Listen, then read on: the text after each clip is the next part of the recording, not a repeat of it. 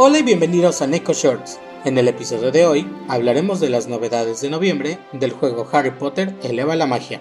Ya está disponible para jugar el capítulo 3 de la historia de Fuego de Dragones. Este capítulo incluye historia del huevo que tuvimos que cuidar y que ya está a punto de eclosionar, y junto con esto se habilitó el manual de eclosiones Cuidado de Crías, donde al estar vigilando y cuidando a nuestro dragón, obtendremos recompensas que incluyen piezas para obtener la nueva carta.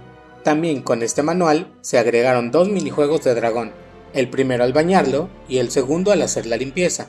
Estos dos minijuegos se unen al que ya teníamos con Hagrid en nuevos desafíos y tienen dos dificultades. En la primera, podremos obtener oro al jugarlos y obtener una calificación A o superior, y en el segundo nos darán gemas si obtenemos una calificación de A o superior. Como nueva carta tendremos al dragón bola de fuego chino, que será una carta legendaria, que podemos obtener al usar llaves de rubí. También, junto con esta nueva carta, obtendremos una apariencia especial que será la de nuestro dragón eclosionado. Esta carta estará disponible para obtener hasta el 11 de diciembre.